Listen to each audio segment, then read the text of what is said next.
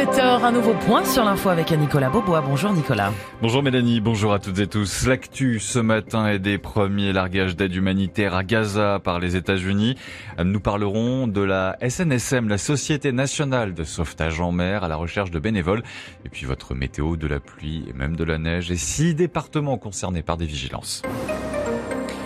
Les États-Unis ont mené une première opération de largage d'aide humanitaire sur la bande de Gaza hier samedi. Bande de Gaza menacée de famine selon l'ONU et après quasiment cinq mois de guerre entre Israël et le Hamas palestinien qui a fait plus de 30 000 morts, un chiffre fourni par le Hamas.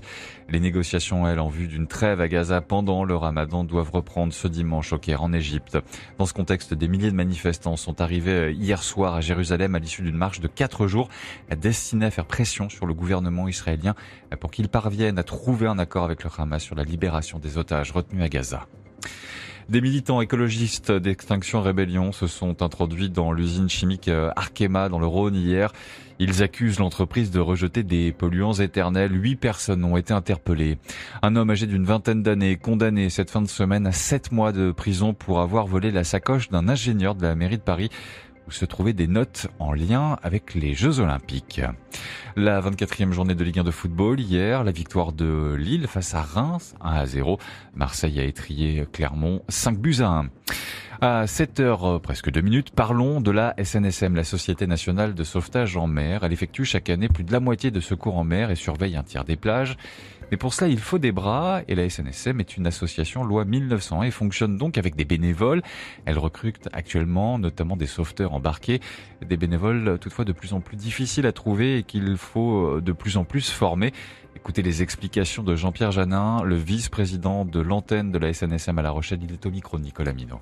Ce qu'il faut savoir, c'est que par le passé, le recrutement de la SNSM, c'était essentiellement euh, des personnes issues des milieux maritimes, que ce soit la marchande, la royale ou la pêche. Aujourd'hui, c'est de moins en moins le cas parce qu'il y a de moins en moins de marins. Donc, aujourd'hui, les bénévoles embarqués viennent un peu de tous les milieux professionnels. Alors, souvent, ils arrivent par la plaisance, donc de moins en moins de marins, je vous l'ai dit.